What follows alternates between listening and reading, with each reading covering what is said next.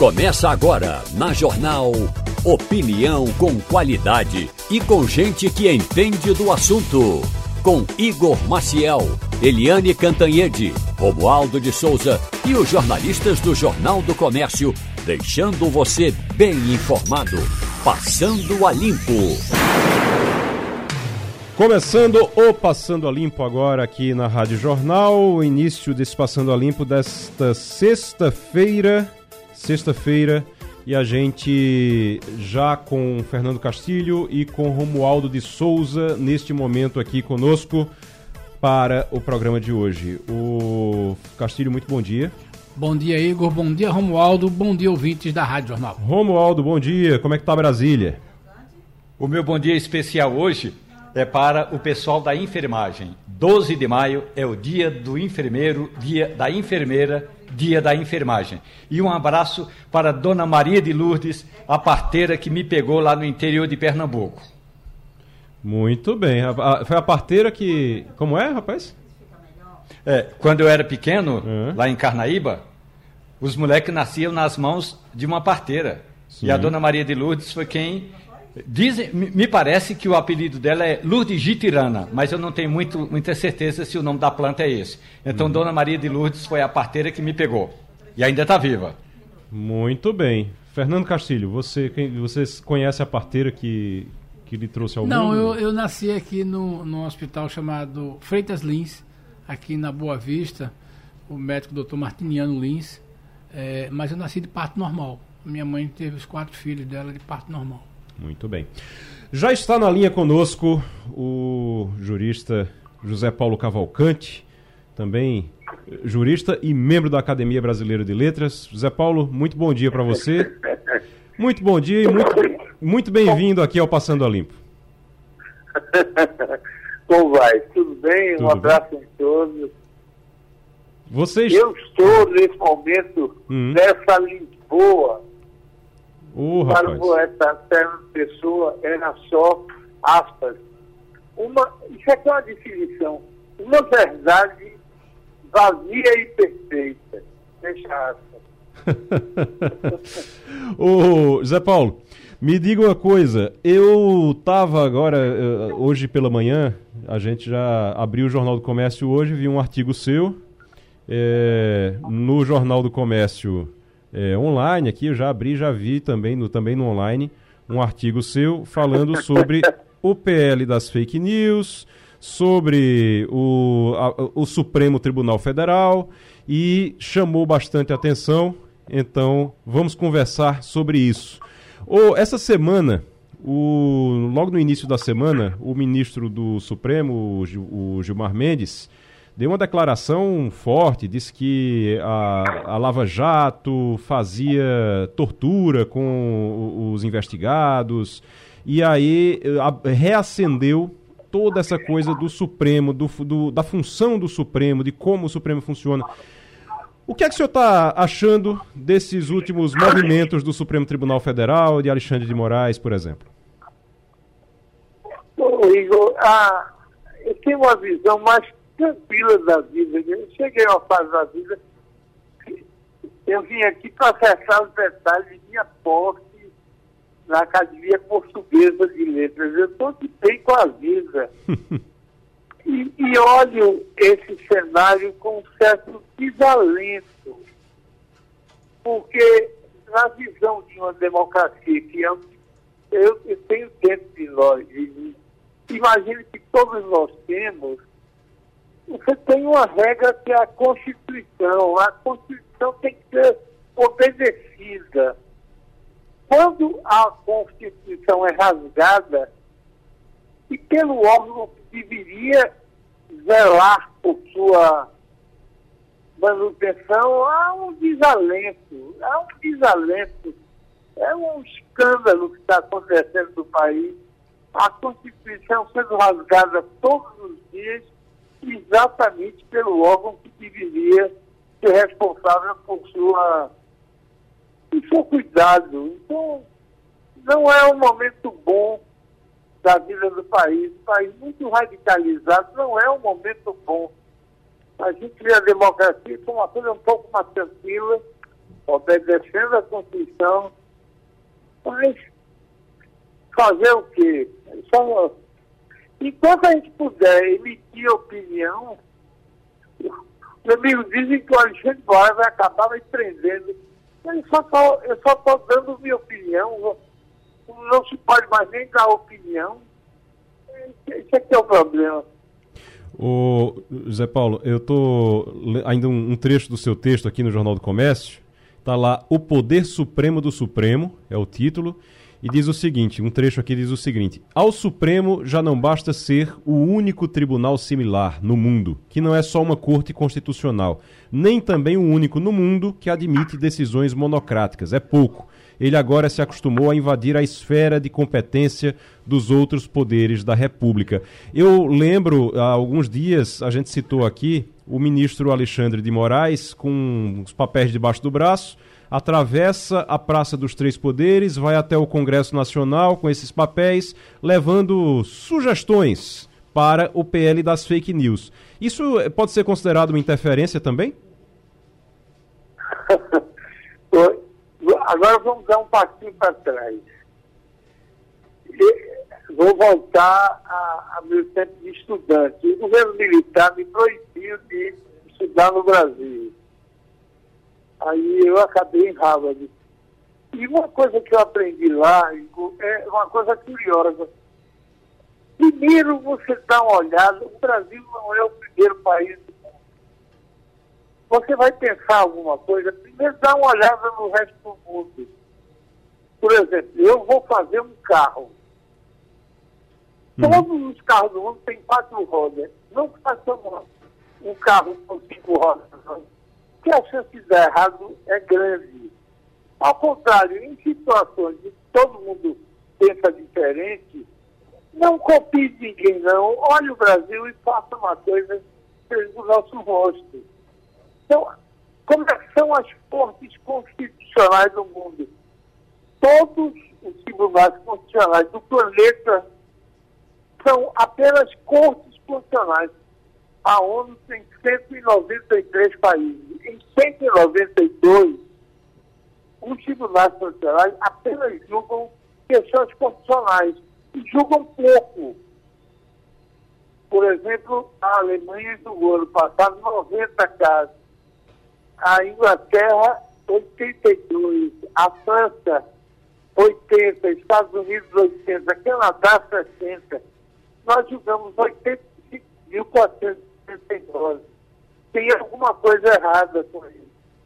E decisões monocráticas em 192 países do mundo não pode, só vale.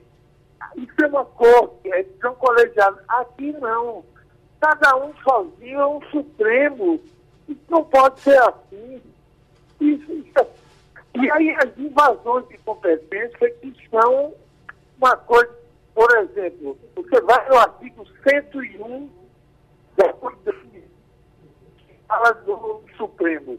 Aí vai com as competências que estão no artigo seguinte, 102. Só tem três. Julgar, julgar e julgar. O Supremo pode julgar crime de responsabilidade, julgar recurso ordinário e recurso extraordinário. Estou resumindo. Um, dois, três, julgar, julgar e julgar. O Supremo só pode julgar. Aí você vai para o Ministério Público, artigo 129, investigar. Então, quem pode investigar é o Ministério Público. Quem pode julgar é o Supremo. O Alexandre Moraes sozinho, sem nenhum poder para isso, abre uma investigação sobre o dele, inteiramente inconstitucional. Todo mundo sabe que é.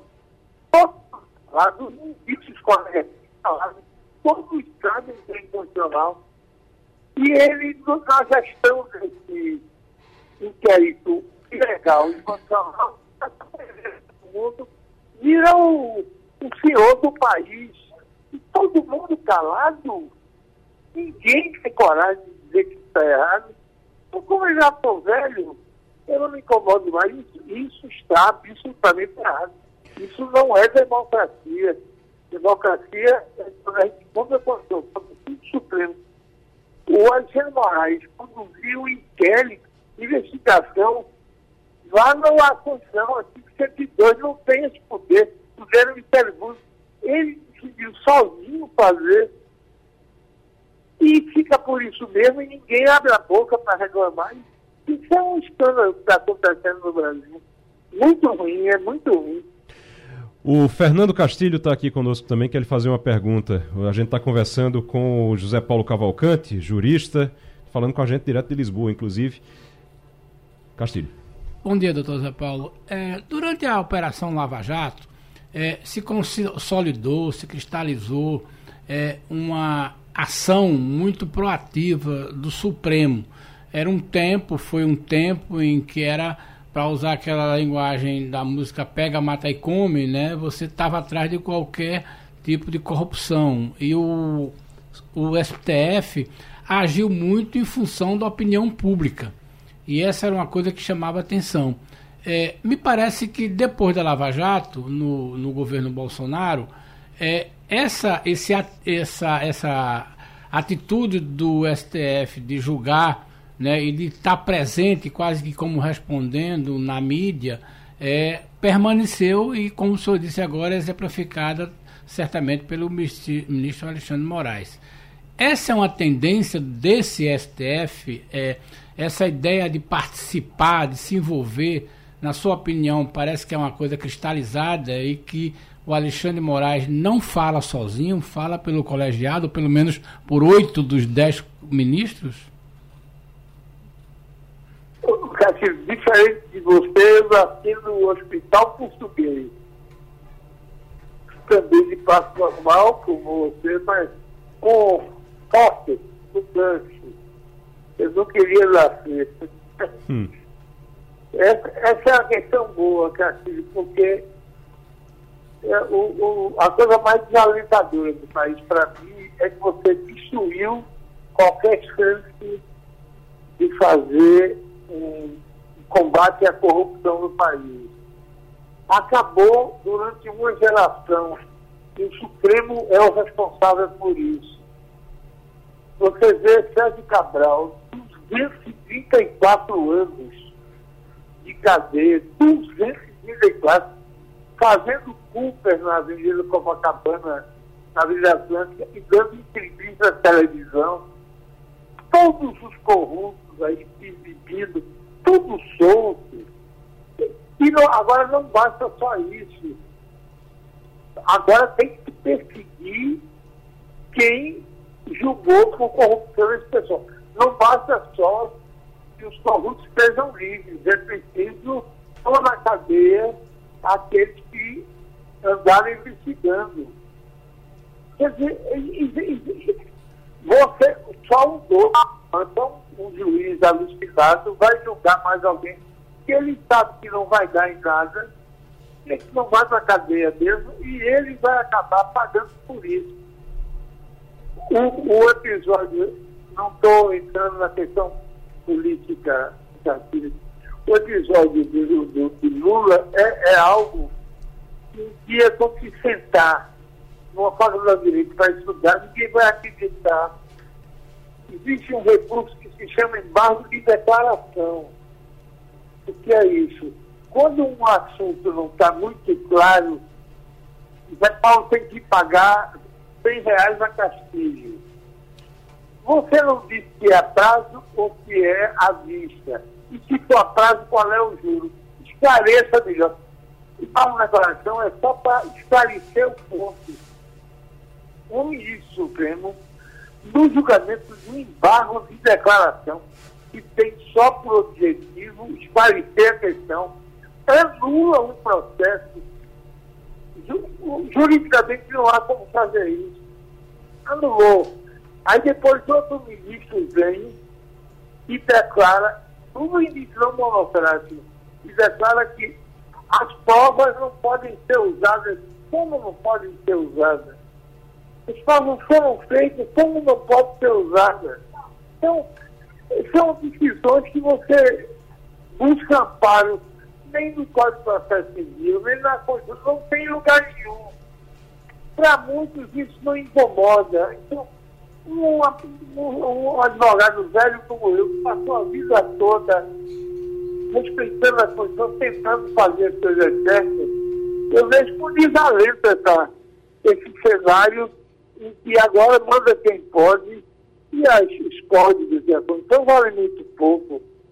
Isso um dia vai ter que mudar, não é possível. Não é possível. Estamos conversando com José Paulo Cavalcante, jurista, e sobre o Supremo Tribunal Federal, sobre o papel da justiça eh, no Brasil hoje. Romualdo de Souza, direto de Brasília. Doutor José Paulo Cavalcante, muito bom dia para o senhor. Eu vou me apropriar de uma linguagem figurada usada pelo jurista José Paulo Cavalcante. Minha gente, linguagem figurada é uma interpretação livre do fato que aconteceu ou que está acontecendo. Pois bem, os demais supremos tribunais veem com uma certa inquietação algumas das decisões do Supremo Tribunal chamado Alexandre de Moraes, principalmente na interpretação que ele deu à opinião do Telegram escreveu o Telegram sobre o projeto de lei das fake news.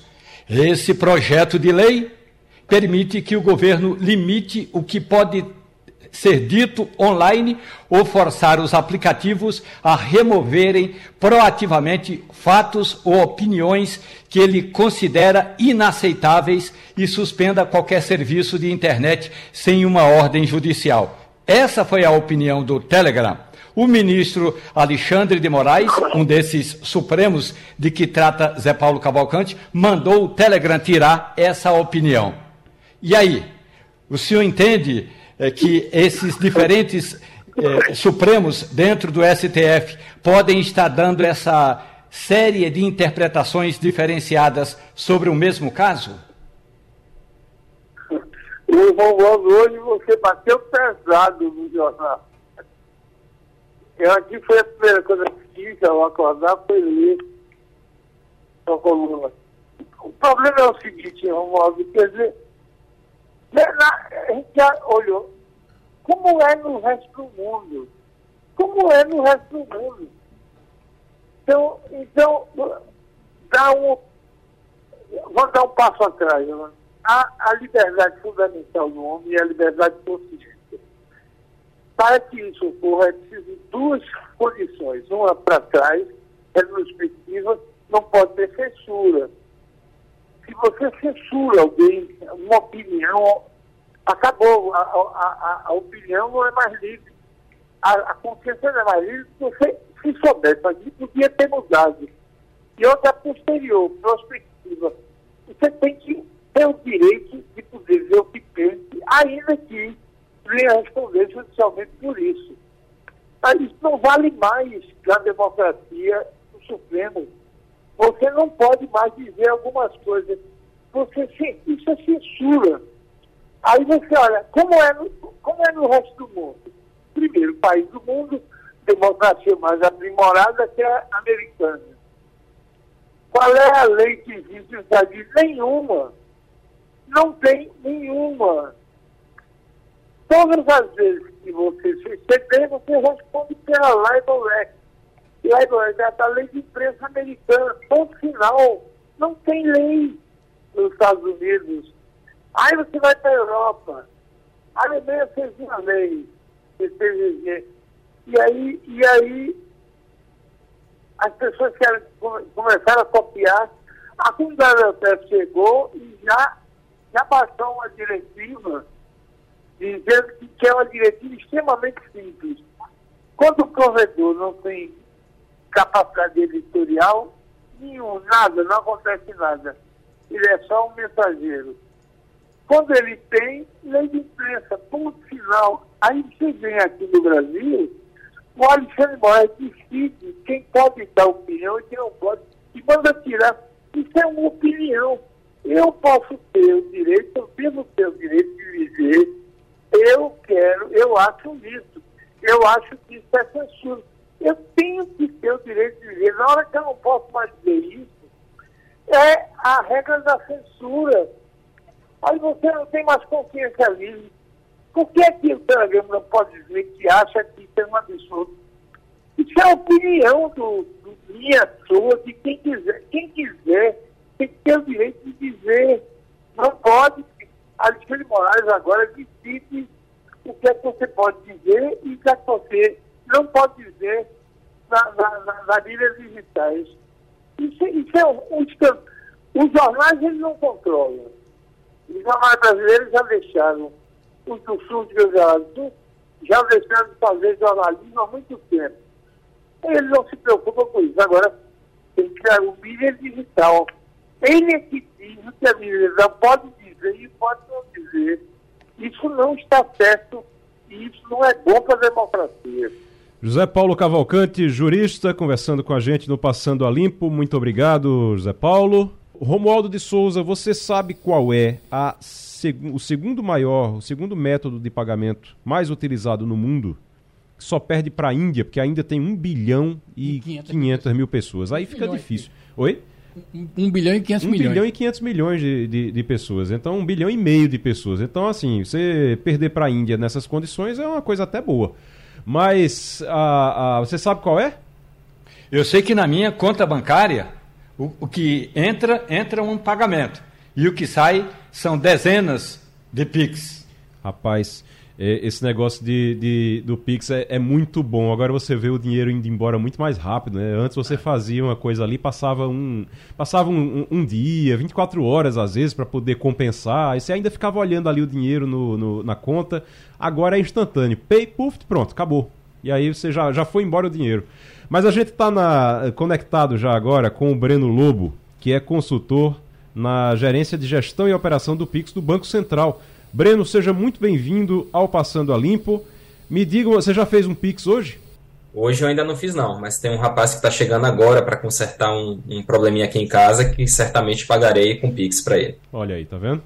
O, o, o, o que é que faz o Pix ser um sucesso tão grande no Brasil, Breno?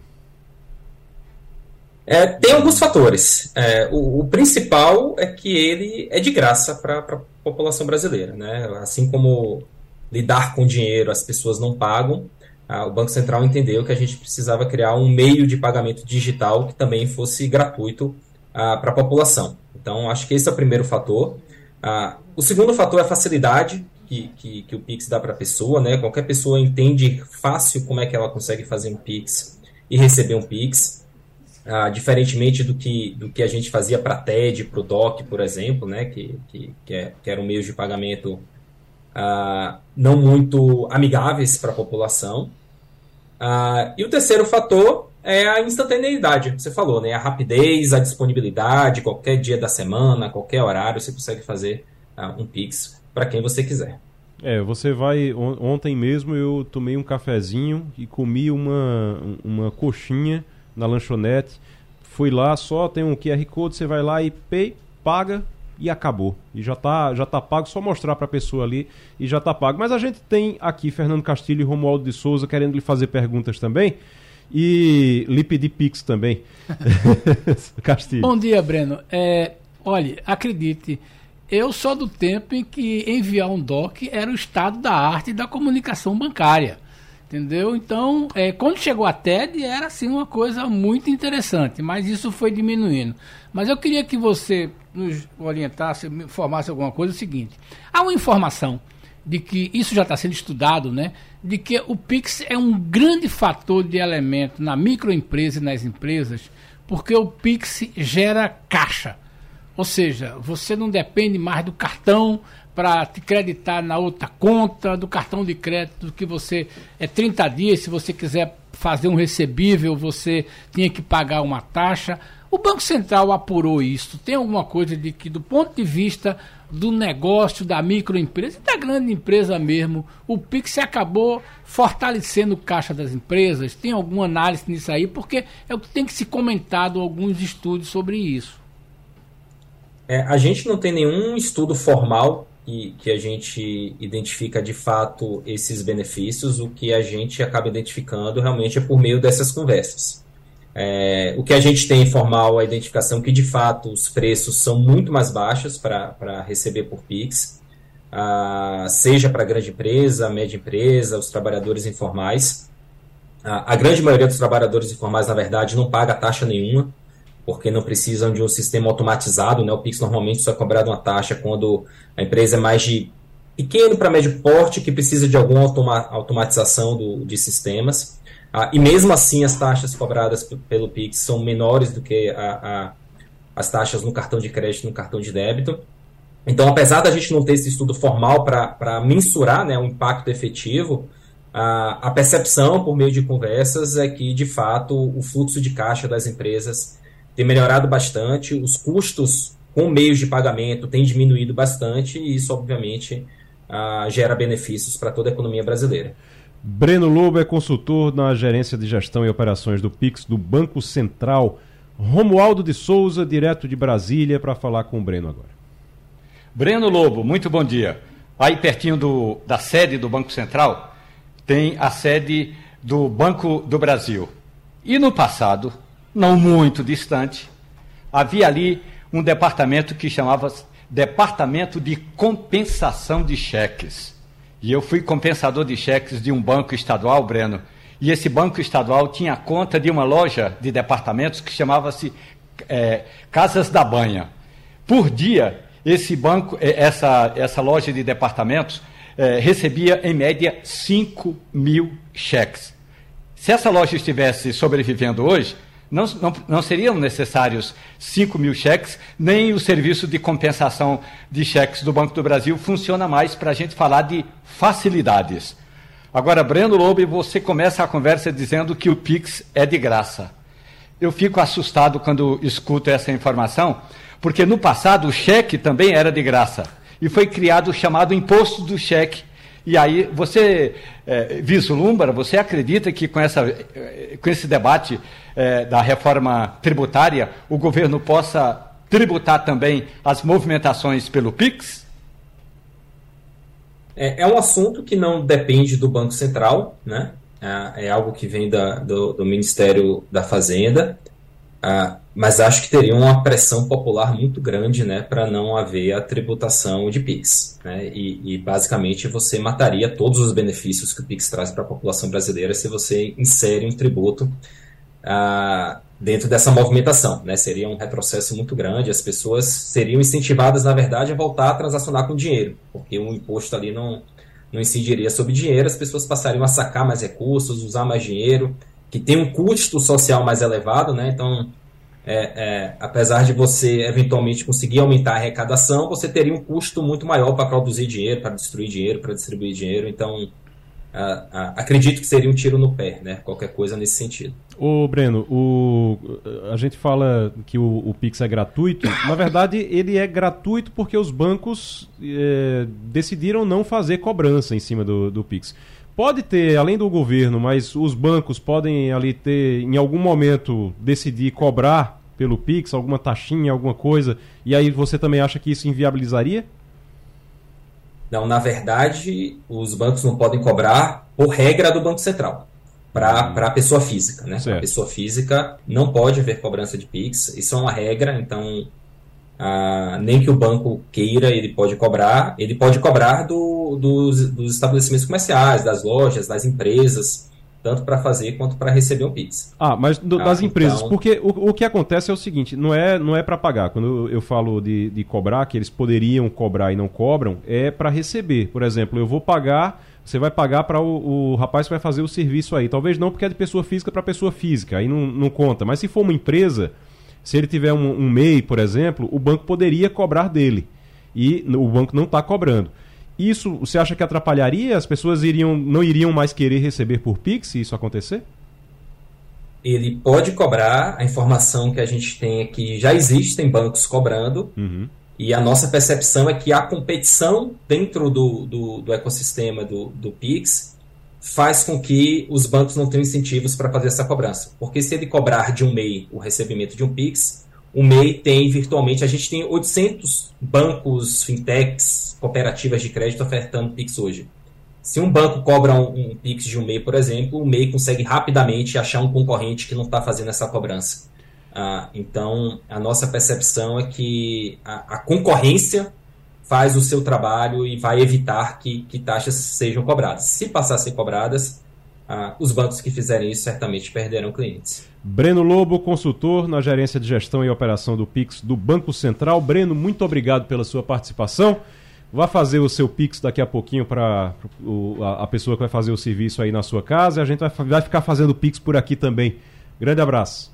Tem uma, uma pergunta para Romualdo, mas antes, Castilho ficou interessado no seu trabalho de, no banco, viu, Romualdo? Mas antes eu quero lembrar a você que está nos ouvindo agora, que está nos acompanhando agora, que você pode participar da nossa enquete lá no Instagram. Entra lá, arroba Rádio Jornal PE arroba e você diz se o Pix é seguro, o que é que você acha do Pix, na nossa enquete de hoje lá no Instagram. Arroba Rádio Jornal PE no Instagram, para você participar aqui e deixar sua, seu comentário, sua mensagem também no programa. Mas Castilho tem uma, uma pergunta para você, Romualdo. Quando você foi Oi? bancário, você foi ah. trabalhar ah. na compensação por livre, espontânea vontade ou você foi como punição, porque a tradição do sistema bancário é quando o sujeito não estava, é um pouco rebelde, o gerente despachava ele para compensação. Este não foi o seu caso ou foi?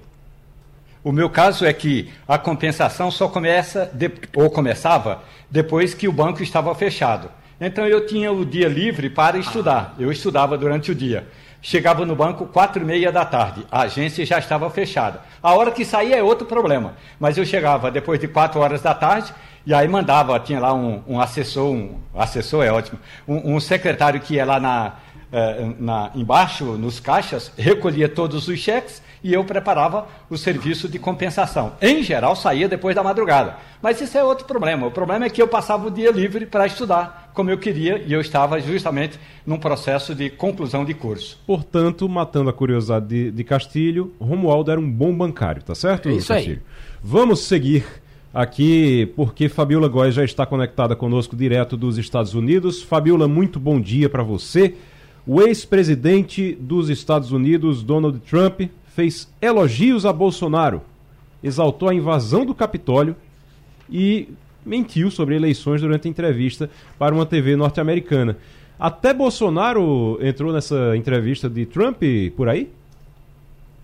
Bom dia, Igor. Bom dia a todos. Até Bolsonaro entrou e também Trump mentiu em relação à informação do Bolsonaro, quando ele disse que as pessoas no Brasil estavam usando mais arma, então o índice de criminalidade estava diminuindo por conta disso. Na verdade, isso não é verdade. Diminuiu no Brasil a taxa de homicídios, mas não foi nem por causa das medidas do governo federal, foi porque as facções Comando Vermelho e o PCC, eles estão, é, vamos dizer, arrefecendo um pouco aí esses conflitos. E o Trump diz que foi isso, que o, que o Bolsonaro seria um exemplo, a nossa questão das armas aqui, né? Lá no, no Brasil, no caso. E ele mentiu muito durante toda a entrevista à rede CNN. Foi a primeira vez que o Trump resolveu falar para a CNN e uma grande rede de televisão nos últimos três anos, porque até então só quem dava palco para ele era Fox News que é uma, uma, uma rede de extrema direita aqui nos Estados Unidos, de direita, e outras menores. Então ele não tinha um tanta audiência. A audiência foi muito grande, foi a segunda maior audiência na história da CNN em relação ao Tom Hall, que é, Tom Hall, que é o tipo, o modelo de entrevista que eles fazem. Eles convidam pessoas da comunidade para falar durante o programa. A, a âncora também faz perguntas, né? a moderadora faz perguntas. E ele mentiu em relação à eleição. Ele até agora está dizendo que a eleição foi roubada. Ele disse que não tem nada a ver com a invasão do Capitólio. Em relação à condenação que ele teve essa semana, dois antes de participar da entrevista, de pagar 5 milhões a uma escritora americana por abuso sexual na década de final da década de 90. Ele disse que não a conhecia, apesar de ter foto dela e, de, e do Trump juntos e junto com o marido dela no evento. Ele fala: ah, aproveitaram dessa situação, mas eu não, não a conheço. Enfim, ele mentiu o tempo inteiro. Agora, acabou servindo, viu, Igor, para um palanque para o ex-presidente Trump, porque ele vai utilizar pedaços da fala ali porque tinha uma claque lá, uma plateia apoiando ele, vai utilizar durante a campanha aqui nos Estados Unidos. E o Trump, ele está, ele e Biden são os que estão em primeiro lugar, vamos dizer, nas pesquisas. O Biden está com um pouco mais de 28%, o Trump tá, estaria com 23% nas intenções de voto aqui, mas algumas, pessoas, algumas pesquisas já falam que está ali com 2% só de diferença. Então a corrida vai ser grande, já começou praticamente aqui, já deram largada, porque esse é, a, a, CNN está ouvindo né, os presidenciáveis, não oficialmente, porque não tem ainda é, o lançamento oficial de campanha, mas o Trump ele está agora tentando se aproveitar da audiência da CNN para poder ganhar ainda mais votos. Fabiola Góes, correspondente dos Estados Unidos, aqui para o Sistema Jornal do Comércio e Comunicação. Fernando Castilho. Fabiola, bom dia. É, aconteceu aquilo que estava previsto mesmo na questão da lei sobre a questão da imigração, né? Do, do chamado título 42. Pois bem, uhum.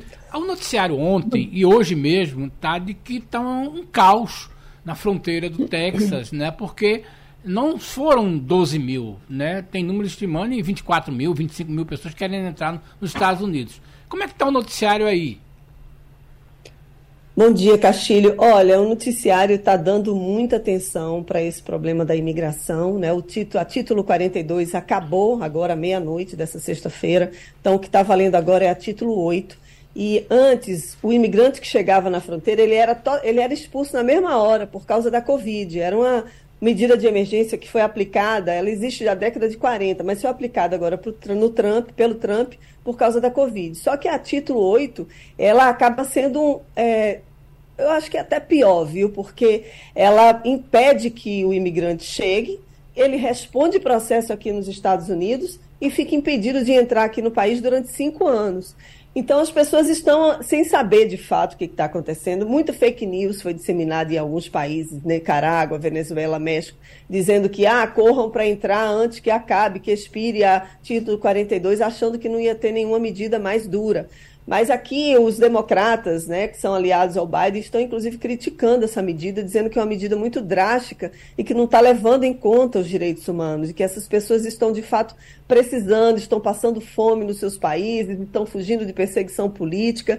Mas o Biden disse que está reforçando, obviamente, o policiamento. Tem mais de 24 mil homens na, na é, exatamente o, o número de pessoas que tentam chegar por dia ali na fronteira. São mais de 2 milhões de pessoas que estão esperando é, entrar aqui nos Estados Unidos ao todo, que fez oficialmente alguma, algum tipo de pedido nos últimos dois anos. Então é um número muito grande de gente que está querendo vir. E os que entram estão conseguindo ficar no Texas e ficam numa maneira miserável, dormindo nas ruas, precisando de ajuda da comunidade. O Biden falou que abriu, vai abrir agora no hemisfério oeste, sem postos distribuído aí em vários países para que as pessoas peçam oficialmente, antes de tentarem chegar à fronteira, o asilo político, se tiverem direito à imigração. Então, ele está, de fato, anunciando todas essas medidas como uma resposta, acabou a título 42, entra a título 8, mas ele está sendo muito criticado porque seriam medidas muito parecidas com as de Donald Trump. A única diferença é que ele não está separando famílias, como Donald Trump fazia. Né? Ao contrário, o Biden conseguiu juntar mais de 700 famílias, crianças que ficaram do lado de cá e os pais ficaram do lado de lá, eles conseguiram juntar, e isso foi muito criticado durante o, o governo Trump. Agora, esse tema imigração aqui realmente é um calo no sapato do Biden.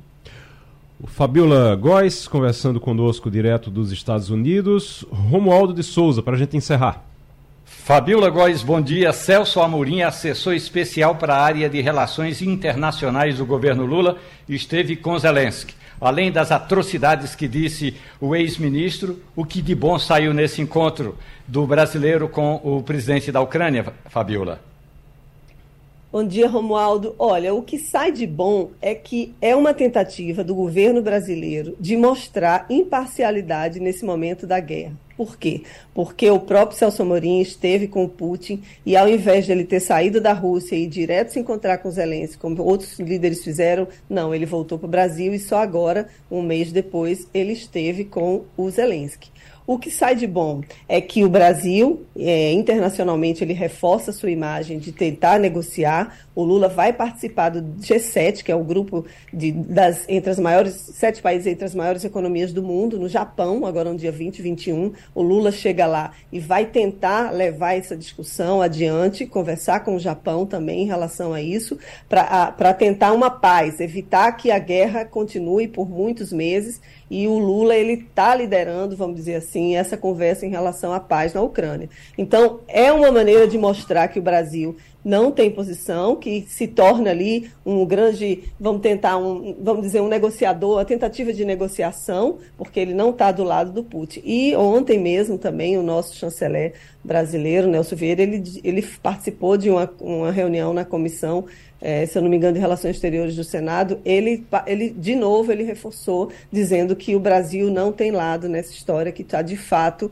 é, querendo a paz. E é de acordo com, com, todas as últimas votações que o Brasil tem apresentado na ONU. Né? Então, o, o, o Zelensky também faz um pedido, uma, um convite, ele reforça o convite que ele fez no dia 24 de fevereiro, quando a guerra completou um ano, ele faz para o presidente Lula para ir até a Kiev. Né? A gente não sabe nenhum retorno do Itamaraty se isso vai se acontecer, mas o fato é que o Celso Amorim ele está tentando aí, vamos dizer, colocar panos quentes, porque o Lula também falou muita coisa em relação à guerra, né? dizendo que teria que acabar e, e ficou tendendo aí de um lado para a Rússia. Mas o fato é que o governo agora está tentando, tá nessa, a preocupação é exatamente essa, de um equilíbrio e de um pragmatismo e de tentar, de fato, a paz na região. Fabiola Góes, direto dos Estados Unidos aqui para o Passando a Limpo na Rádio Jornal. Muito obrigado, um bom fim de semana para você. Aproveite seu fim de semana e a gente segue aqui Eliane Cantanhede toda segunda e toda sexta também, aqui na Rádio Jornal. Eliane, muito bom dia para você. Bom dia, Igor, colegas, ouvintes.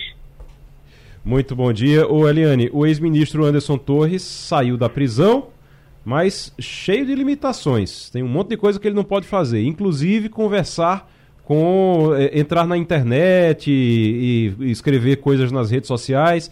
E eu soube, inclusive, que Jair Bolsonaro andou conversando com os auxiliares para saber se pode visitá-lo. Ele pode ou não pode? Ah, poder pode, né? é, é, mas tem que saber com o Xandão, tem que ouvir os adversários, porque uma das decisões é, do Alexandre de Moraes ao soltar o Anderson Torres é exatamente essa, de que ele não pode ter contato com outros investigados ele não pode sair à noite, não pode sair no fim de semana, usa tornozeleira eletrônica, não pode sair de Brasília nem para outro lugar dentro do Brasil e o passaporte dele foi apreendido. É, é importante saber qual é a condição do uh, Jair Bolsonaro no inquérito que está uh, pegando ali o Anderson Torres. Né? Eu acho que seria considerado uma provocação. Tem a questão da legalidade, né, da decisão judicial dele não ter contato, mas tem também a questão aí de soar como provocação. O fato é o seguinte, o Anderson Torres, ele é um homem bomba contra o Bolsonaro, né, porque ele fez aquelas coisas todas da cabeça dele ou ele fez a mando do chefe dele, com conhecimento do chefe dele, que era o Bolsonaro. Né? Só rapidamente lembrando, é, ele, o Anderson Torres, depois do primeiro turno, pediu para a inteligência do Ministério da Justiça para fazer um mapa de onde o Lula tinha sido mais votado. Com aquele mapa, o Anderson Torres foi à Bahia, reuniu a PF e a Polícia Rodoviária Federal para, enfim, fazer aquela operação no segundo turno para evitar que os eleitores do Lula chegassem às urnas. Né, uma operação descomunal em relação ao resto do país. E depois, o Anderson Torres volta para Brasília, né, sai do ministério e a Polícia Federal acha na casa dele uma minuta de golpe, detalhando como é que seria o golpe, a destituição, destituição, fechamento do TSE para fazer uma comissão, metade de civis, metade de militares. E ele sai dali, vai para a Secretaria de Segurança do DF, onde ele deveria tomar conta dos três poderes, larga tudo para lá, deixa tudo pronto para o golpe e vai embora para os Estados Unidos. Então, é, provavelmente, essa visita do Jair Bolsonaro não, não será bem-vinda, porque seria uma forma de combinar versões. Né? A justiça uhum. claramente veria isso. Mas é, o ambiente aqui não está nada bom, nem para o Anderson Torres, é, muito menos para o Jair Bolsonaro, viu, gente? inclusive com problemas em relação a outro auxiliar dele, que é o Mauro Cid, que andou trocando de advogado, né, Eliane? Pois é. O Mauro Cid, atenção, gente, ele não só trocou de advogados, mas ele fez uma troca é, estratégica de advogados. Porque o Mauro Cid é, tinha como uh, advogado o Rodrigo Roca, que é advogado do senador Flávio Bolsonaro e que é muito ligado ao Flávio, ao Jair e à família toda Bolsonaro.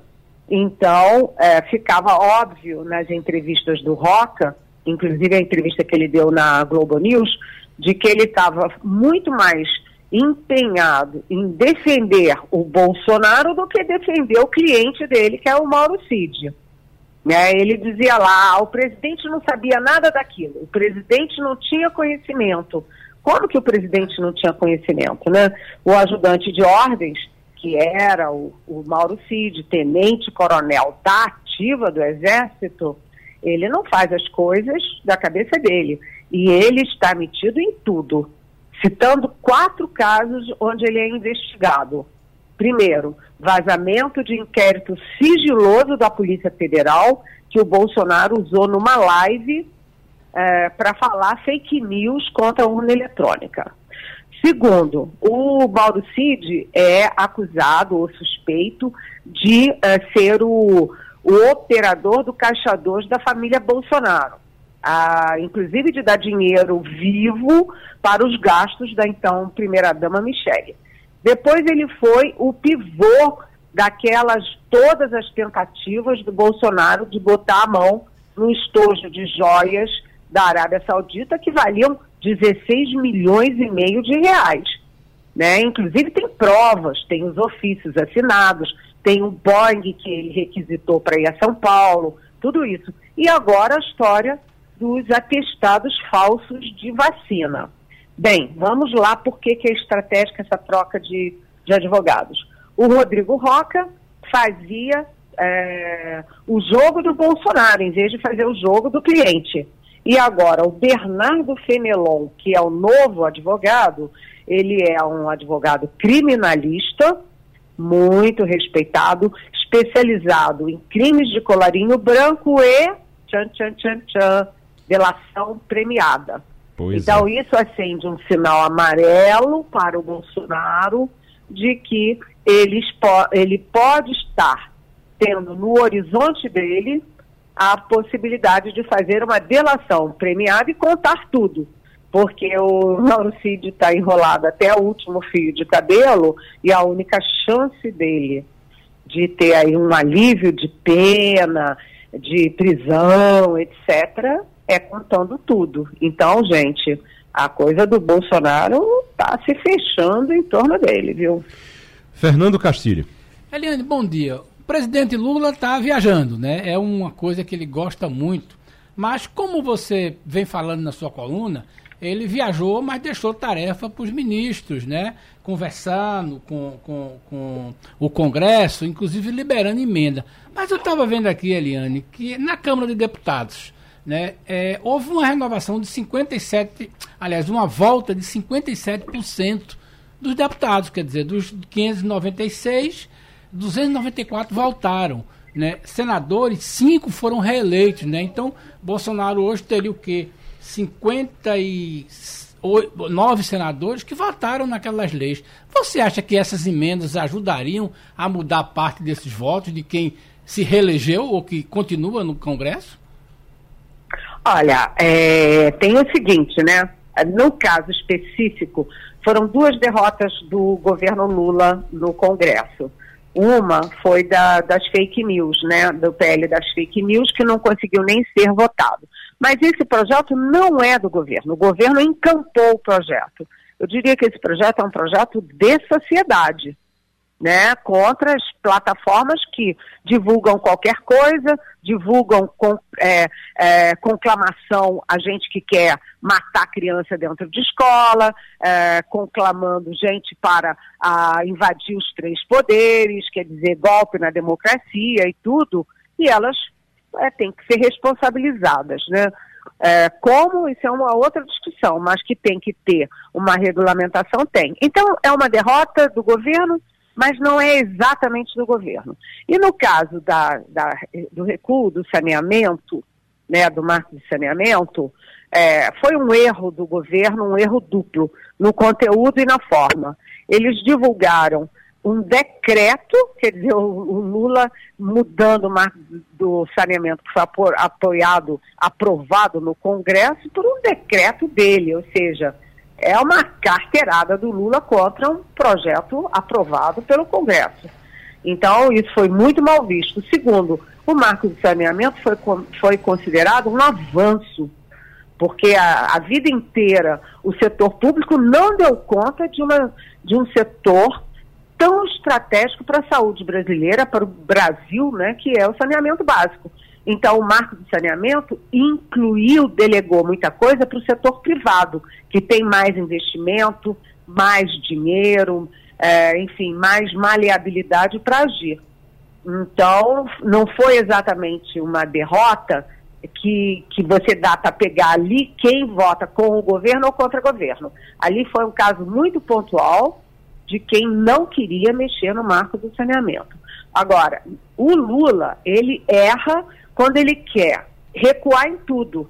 Ele quer fazer um retrocesso, reforma administrativa, reforma da Previdência, autonomia do Banco Central, lei das estatais. Tudo isso foi aprovado pelo Congresso. E aí ele quer retrocesso e retrocesso, aí ele vai perder mesmo. A questão do Lula é saber se ele tem condições de aprovar o projeto do governo dele, daqui para frente, que é a âncora fiscal e depois a reforma tributária. Essa é a questão. E aí o governo está soltando, está uh, soltando a grana, né, das emendas. Tem aí a expectativa de 9 bilhões de emendas que sobraram do orçamento secreto do Bolsonaro e já num só dia o governo liberou 720 mil reais, milhões de reais para deputados e senadores. Ou seja, é, o governo precisa parar de falar em retrocesso, retrocesso, retrocesso, como o mundo estivesse começando a partir do Lula, não começa. Né? E segundo, o governo tem que investir nas votações que realmente são importantes para o governo e para o Brasil. Âncora fiscal, por exemplo.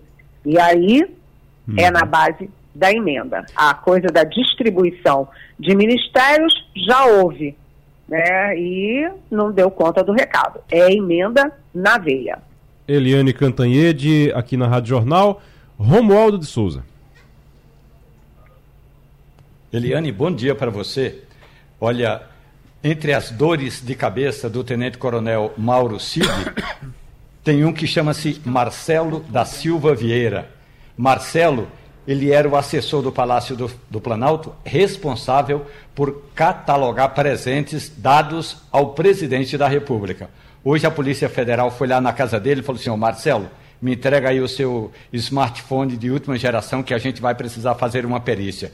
E levou, numa das ações da Polícia Federal, levou o telefone de Marcelo da Silva Vieira, ex-assessor do Planalto, que catalogava presentes. Agora, Eliane te contar uma história. Aliás, fiquei incomodado com uma entrevista dada pelo assessor da área de relações internacionais do governo Lula. Celso Amorim colocou em dúvida Eliane Cantanhede dúvida, fotos do massacre em Dutya, na Ucrânia. Eliane. Eu não vi isso, não. Romualdo, bom dia, bem-vindo. Você tem toda a razão em relação ao Marcelo porque uma das coisas que pesa contra o Mauro Cid é que ele é que dava um jeitinho de pegar os presentes que seriam da União é, para transferir para a família Bolsonaro. Tanto que tem caixas e caixas e caixas na casa, no sítio do Nelson Piquet, que foi tricampeão da Fórmula 1. Aqui em Brasília, ele é amigão do Bolsonaro e Zelensky lá na, em Kiev mas me conta um pouquinho sobre isso, Romualdo, sobre o que, que ele disse das fotos.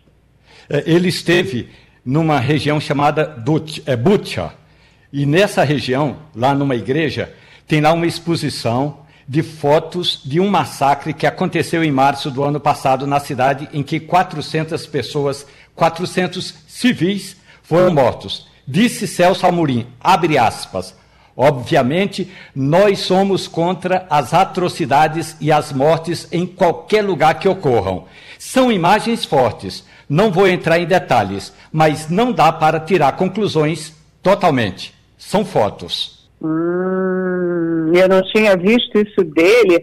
É, é complicado, né? Diplomata sempre arranja um jeito de ficar em cima do muro, né? Dizer assim, olha, pode ser, mas pode não ser.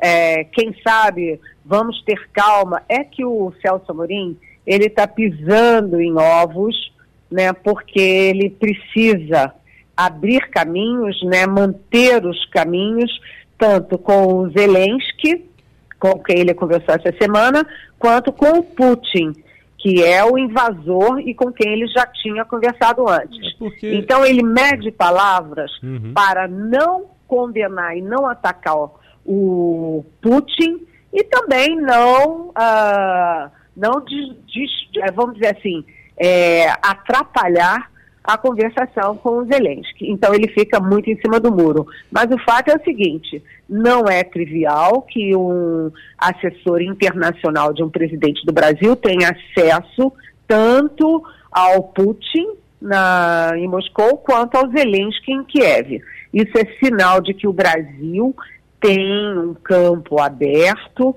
para se sentar à mesa de uma negociação para o cessar-fogo. O Lula errou muito na ida dele à China, ele se aproximou das ditaduras China e Rússia, a Rússia que é a invasora, repito, e ainda por cima, para piorar, ele deu caneladas nos Estados Unidos e na Europa, que são as duas grandes demo, é, democracias ocidentais. Depois o Lula veio fazendo, é, veio recuando para ajustar né, para reequilibrar o discurso, e a ida do Amorim a Kiev é exatamente nesse sentido. É o que ele me disse. A intenção dele foi abrir portas, mas ele não conversou sobre questões específicas, sobre Crimeia, sobre Donbass, sobre os territórios ocupados pela Rússia. Ele não conversou isso nem com o Putin, nem agora com Zelensky. Ou seja, as questões pontuais de negociação ainda estão, não estão na mesa. Agora, ele me disse que tem duas chances de conversas de assessores da Rússia e da, e da Ucrânia com outros países juntos. Um no G7 lá em, no Japão, pode estar muito em cima. A segunda chance é em julho, na África do Sul, quando se reúnem os BRICS Lembrando que Rússia, China, Brasil, é, África do Sul e Índia fazem parte dos BRICS. Né? Então poderia ter uma reunião ampliada para o cessar-fogo. Mas o fato é o seguinte: é, o Brasil não pode mais errar no que fala sobre essa guerra, porque já errou um bocado, né, Romualdo? Eliane Cantanhede, muito obrigado pela participação. Eliane, vai, vai sextar agora ou ainda trabalha? Não, ainda trabalho, ainda trabalho. Até amanhã, uma e meia da tarde, duas horas, eu ainda trabalho. Depois é que eu descanso. Muito bem. Bom fim de semana. Já na linha conosco a Helena Rocha, que é sócia da PwC Brasil. A PwC Brasil fez uma pesquisa. A PwC fez uma pesquisa com os. É a 26 pesquisa global CEO da PwC. E é mostrando os desafios que os líderes empresariais enfrentam hoje. É uma pesquisa global. Então, um terço dos CEOs do Brasil e do mundo não acredita, por exemplo, isso é um dado da pesquisa, não acredita que as suas organizações serão economicamente viáveis em 10 anos, caso se mantenham no rumo atual. Ou seja, tem que mudar o rumo, porque senão eles acreditam que as empresas não vão ser viáveis daqui a 10 anos. No Brasil e no mundo, 73%, e aí já é no mundo também, tá? 73% dos CEOs acreditam que a economia global sofrerá uma desaceleração nos próximos 12 meses. Helena Rocha, seja muito bem-vinda ao Passando a Limpo. Bom dia. Bom dia, Igor. Bom dia. Como você bem disse, é, nós fazemos essa pesquisa anualmente há 26 anos e o resultado dessa pesquisa junto aos CEOs né, globais brasileiros, nós entrevistamos 4.400 executivos é, com uma representatividade muito importante no Brasil. E, de fato, bastante questões que surgem é, nessa última pesquisa relacionadas aos, desafios é, que esses líderes têm à frente nos dias atuais, mas também é, várias oportunidades de como é que as empresas podem se reinventar nesse futuro, é, nesse mundo cheio de disrupção e inovação. A gente, só para explicar para o ouvinte, CEO, quando a gente fala CEO, a gente está falando dos chefes executivos, dos diretores executivos das empresas. São os cabeças das empresas é, no Brasil e no mundo. Fernando Castilho tem pergunta para você, Helena. Helena, bom dia. É uma curiosidade que chama a atenção nesses números da pesquisa é uma espécie de temor dos executivos, né, quanto ao futuro. Eles dizem que em uma década a sua empresa terá que literalmente se reinventar. A pergunta que faz é: eles estarão nessas empresas? Eles se preparam para fazer isso? Ou é apenas uma constatação de que vai ter que mudar, mas é, é, o que é que eu estou fazendo para isso? Você tem algum insight sobre isso? É, sim, bom dia, Fernando. Bom dia, ouvintes. É, os dados eles é, são organizados em três grandes dimensões é, os desafios atuais, a preparação para o futuro e a agenda necessária é, para que se possa atingir um equilíbrio entre curto e longo prazo e, de fato, buscar transformar essas oportunidades, essas dificuldades em oportunidades. Nesse sentido, é, Fernando, o que nós temos é, como já foi comentado, é que a maioria desses líderes, é, eles realmente temem o futuro e afirmam que precisam se, de fato, se reinventar para que a empresa fique viável. Mas, por outro lado, eles também estão muito confiantes no crescimento da receita dessas empresas é, para os próximos 12 meses e também para os, para os próximos três anos, e bem superiores é, em relação à média global. Eles estão, sim, buscando é, um sentido de é, transformar os negócios, se expandindo para novos mercados, é, segmentando, é, buscando novos segmentos, mas também se preparando. Então, nessa corrida para o futuro, é, grande parte dessas, das preocupações estão relacionadas à instabilidade econômica, eles enxergam realmente como sendo a principal ameaça, é, seguida muito forte pela inflação. E Nesse horizonte de cinco anos, esses também são os temas que preocupam mais, além de instabilidade macroeconômica e inflação, riscos é, relacionados à segurança cibernética, que são aqueles riscos relacionados ao ambiente de TI, é, como é que ele pode ser invadido, conflitos também geopolíticos, é, e, e uma, uma importante respondendo sua pergunta é que elas estão se preparando para isso, estão investindo para que seu negócio fique viável e inovações tecnológicas, estão investindo em mão de obra, estão investindo nas preferências do consumidor é, e atentas às mudanças nas demandas desse consumidor. Então, eles estão se preparando, os CEOs estão se preparando para isso, para que as empresas continuem viáveis é, no médio e longo prazo, é, mas muito preocupados também com a redução de custos no curto prazo. Nessa pesquisa, a PwC ouviu mais de 4.400 executivos, com uma participação recorde de líderes brasileiros de empresas com receitas de até 50 milhões de dólares. Romualdo de Souza, a gente está conversando com a Helena Lobo, que é sócia da PwC Brasil. Helena Rocha, desculpa, Helena Rocha. Helena Rocha, muito bom dia. O lado bom é a necessidade de se, de se reinventar. Agora, eu gostaria de conversar com a senhora a respeito do resultado dessa pesquisa, que pode, e aí a minha pergunta, se isso pode significar uma perda de receita, como a instabilidade na economia, e especificamente aqui no Brasil, Helena, a tão chamada, tão propalada insegurança jurídica, Helena? É, bom dia. É, de uma certa forma, nós percebemos no resultado dessa pesquisa uma confiança muito forte realmente nos líderes brasileiros comparativamente aos líderes globais, percentuais bem significativas em relação ao crescimento de receita. É, quando nós fazemos uma análise do que, é que eles consideram como ameaças é, muito, muito forte no Brasil, surge a instabilidade macroeconômica. Então, é, essas questões que também estão relacionadas aos aspectos aí políticos, é, jurídicos, tributários.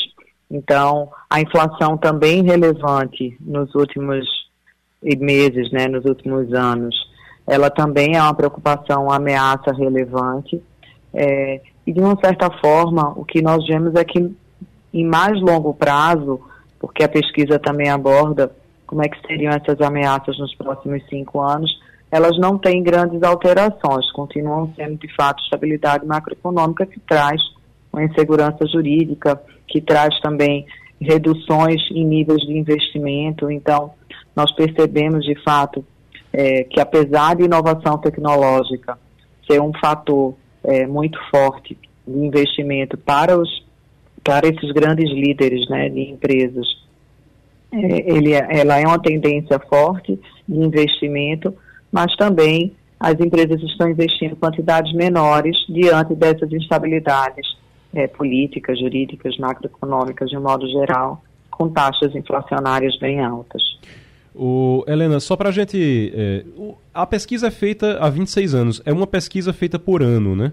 O que foi que vocês é, perceberam, o que foi que mais lhe chamou a atenção em relação a pesquisas anteriores é, aqui no Brasil? O que foi que mais chamou a atenção de vocês? Eu digo porque nós tivemos uma pandemia agora, nós tivemos, estamos tendo eleições é, nesses últimos anos bem acirradas e que mexem com a economia também.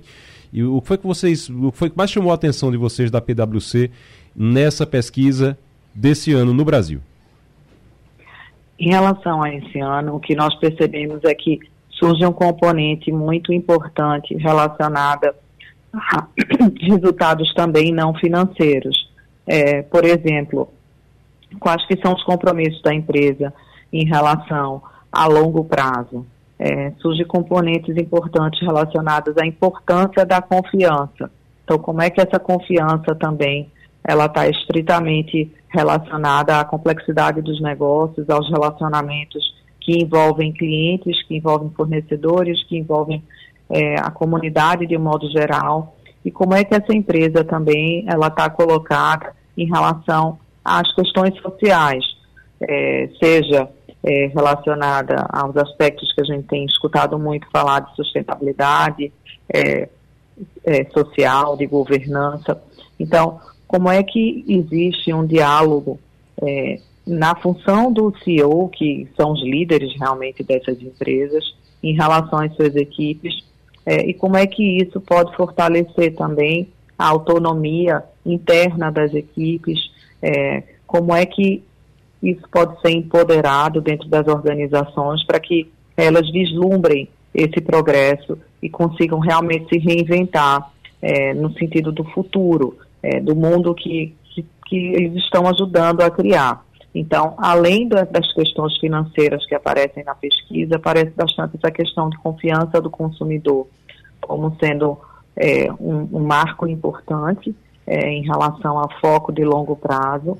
É, e também essa, um item que surge muito nessa última pesquisa é, de fato, estabilidade macroeconômica e aspectos inflacionários, que vinham em pesquisas anteriores, mas não de forma não tão forte como surge também nessa pesquisa. E aí muito no sentido global também, porque isso não está, não é, não se restringe apenas ao, ao Brasil, mas a, surge como itens muito relevantes é, globalmente. Então, o que chama mais atenção, o que chama atenção é essa preocupação maior com o que a gente chama de ESG, né, que é a questão ambiental, social e de governança também. Helena Rocha, sócia da PwC Brasil, muito obrigado pela participação aqui no Passando a Limpo. a Polícia Federal fez uma operação na casa do ex-assessor de Bolsonaro, Romualdo, responsável por catalogar presentes do presidente. Você tinha falado sobre isso, a gente conversou sobre isso agora há pouco. Essa história dos presentes está chamando bastante atenção, chama bastante atenção, e agora ficou todo mundo preocupado, eh, preocupado e acompanhando. Lula está viajando muito. O que é que ele está trazendo na mala? Já apareceu alguma coisa do tipo? O que é que o, o, que é que o presidente atual está recebendo de presente por lá e como é que está sendo tratado esse assunto? Dessa vez não. Mas no primeiro e no segundo mandatos de Lula, aliás, houve até uma informação divulgada pelo próprio Palácio do Planalto que quando Lula retirou todo, uh, toda a mudança dele depois do segundo mandato, boa parte é, do material e dos presentes que ele ganhou estava em um depósito no Banco do Brasil. Então, depois, alguns desses presentes foram devolvidos para catálogo no Palácio do Planalto. Agora, nesse terceiro mandato, Lula talvez esteja um pouco mais é, precavido com isso, sabendo exatamente que eh, o presidente Jair Bolsonaro não cuidou dessa tarefa, o presidente Lula, da última vez, ele trouxe, ele ganhou um presente eh, de Xi Jinping lá da China e o presente já está catalogado no Palácio do Planalto. Está sendo feita apenas uma avaliação para ver se realmente esse equipamento, esse presente, vai ficar ou não exposto ali no hall, na entrada do Palácio do Planalto. Mas está sendo, digamos, cuidadoso nesse quesito, Igor. Oh, eu estou vendo informação também eh, é. de que o Cid, o, o ex-auxiliar de Bolsonaro, o Major Cid, ele está 100% alinhado com o Bolsonaro e que assumirá a culpa. Depois dessa mudança do, do advogado, será que ele vai assumir a culpa realmente? Ele tirou o advogado, o advogado que era o advogado da família Bolsonaro, trocou de, de advogado? É, o pai do tenente-coronel Cid, que é um general, o pai pensa diferente. O pai, o general, o general Cid, disse que o filho é, não, não deveria ter contratado inicialmente aquele advogado que era da família de Bolsonaro, e por isso que foi uma das pessoas que foi lá no filho e disse, ó, tem de desconstituir essa defesa e constituir outra. Então, essa é uma ação do, do, do general, é, pai do tenente-coronel Cid, que está preso. Então, é, essa preocupação do pai é para que a defesa do filho esteja o mais isenta possível da influência da família Bolsonaro. É verdade. Castilho. Isso tem tudo a ver, porque é o seguinte, veja bem, isso ficou muito claro nas declarações do, do antigo advogado, onde, como a Eliane destacou aqui, havia uma preocupação mais de afastar o presidente da cena dos delitos, né, ou sei lá, dos crimes que eventualmente possa ter cometido, do que defender o Cid. E isso era uma coisa que preocupava muito a família. E neste momento, Romualdo, não sei se você concorda comigo, nossos ouvintes, também é o seguinte: quem está na Berlinda é o Cid. Ele tem que, que cuidar dele, porque, veja bem, como se diz, a, a, a coisa já, já, já, já, a coisa já né, caiu, a casa caiu. Né? Então, essa questão do advogado, agora, certamente essa questão da contratação desse advogado vai provocar ruídos, não é nem porque eu acho que o cara é especializado em delação premiada, é porque o cara vai insistir na defesa que me parece óbvia, né? Que o Cid agia não por, por conta própria, o nome do cargo dele já dizia, era um ajudante de ordens, né? Querer atribuir a, a um coronel a decisão de ter feito voluntariamente é uma coisa que vai ficar muito difícil provar. Isso certamente preocupa a família Bolsonaro. Né? Deixa eu dizer que a gente sempre faz aqui, no, na sexta-feira, uma nossa dica, traz a nossa dica aqui para o fim de semana. A gente tem um tempinho a mais e a nossa dica pode ser um livro, pode ser uma peça de teatro, pode ser um filme, alguma coisa que você assista em casa, no cinema. Ou pode ser simplesmente você dizer, olha, vamos descansar, vamos deitar na rede, comer um, comer um doce de leite e descansar. Esse fim de semana tem Dia das Mães. É verdade. Quem é, é, tem a mãe aqui na Terra ainda, que pode ir lá é, visitá-la, conversar com ela, levar presentes, tem essa, essa atividade já preparada. É. E tem pode ter dica também para dar de presente às mães, para quem É. ainda não comprou o presente. É, Mas eu vou começar por Castilho aqui. Castilho. Olha, eu acho que essa semana, até porque pelo que ela representou, não só como mãe, mas como artista, né? Eu acho que devemos visitar as obras de Rita Lee. Rita Lee é uma pessoa que escrevia muito bem, tinha livros infantis com histórias bem interessantes, né? Mas, Romualdo, eu estava vendo uma coisa curiosa, o seguinte, quando você pergunta eh, quais são os livros que as pessoas sempre compram e por que que essas pessoas, Igor, estão sempre comprando esses livros, a gente vê coisas curiosas de que como se compra ainda livros que que estão aí na nossa estante há muito tempo, que estão livros como, por exemplo, Don Quixote. Os clássicos, os né? clássicos, né? Os clássicos ainda dominam boas vendas e são livros que continuam vendendo muito bem. Então é aquela história. Se você está querendo revisitar algumas coisas, você tem grandes livros é, é, nessa linha de que se você não quiser procurar uma coisa nova, dá uma olhada lá nos grandes clássicos, até porque o livro mais vendido no mundo, depois da Bíblia, naturalmente, é Don Quixote, escrito em 1612. Dom Quixote, Dom Quixote de La Mancha. O Romualdo de Souza, sua dica. A minha dica é um presente singelo para as mães. Um pé ou um jarrinho desses aqui, que quem estiver acompanhando com imagem na rádio, de violeta. Essa violeta é branca, mas ainda vai ficar cor violeta. Então eu gosto muito de violetas e a dica de conservação da violeta é a seguinte: meu amigo, minha amiga, você que tem uma violeta dessas em casa e embaixo tem aquele pratinho para botar água, em vez de água, bote água com café. Água com aquele pó de café depois de você passar o café. Porque a água com o pó de café vai subir e vai fortalecer as raízes e deixar essa flor sempre verde. Esse pé de violeta eu ganhei do Dom Diego de Leon, meu filho, em dezembro do ano passado e ainda está desse jeito. Portanto, água com café dentro, ali na- no jarrinho de baixo, é excelente para fortalecer as violetas. E ainda tem um detalhe: o café espanta o mosquito da dengue. Você tá vendo aí, passando a limpo, é, também é cultura aí para jardinagem, Jardinagem, é para o jardim e para os jarros. Deixa eu, é, quer dizer que você bota o café no pratinho do, de fora? Eu achava que você colocava Exato. o café misturado na terra, não é? Não, de ba embaixo, Embaixo. para ir sugando aos poucos, porque senão a acidez do café pode matar as raízes da planta. Ah, tá explicado então. Tá bom então, Romualdo. E a minha dica é um livro, é um livro que, que eu tô lendo essa semana e eu sempre trago aqui algum livro que eu tô lendo na semana. E por causa de uma conversa, inclusive, no almoço que estava com o Castilho e com o nosso Laurindo, eh, lá do Jornal do Comércio, a gente estava conversando sobre Tancredo Neves, e aí eu disse, vou ler esse livro de Tancredo.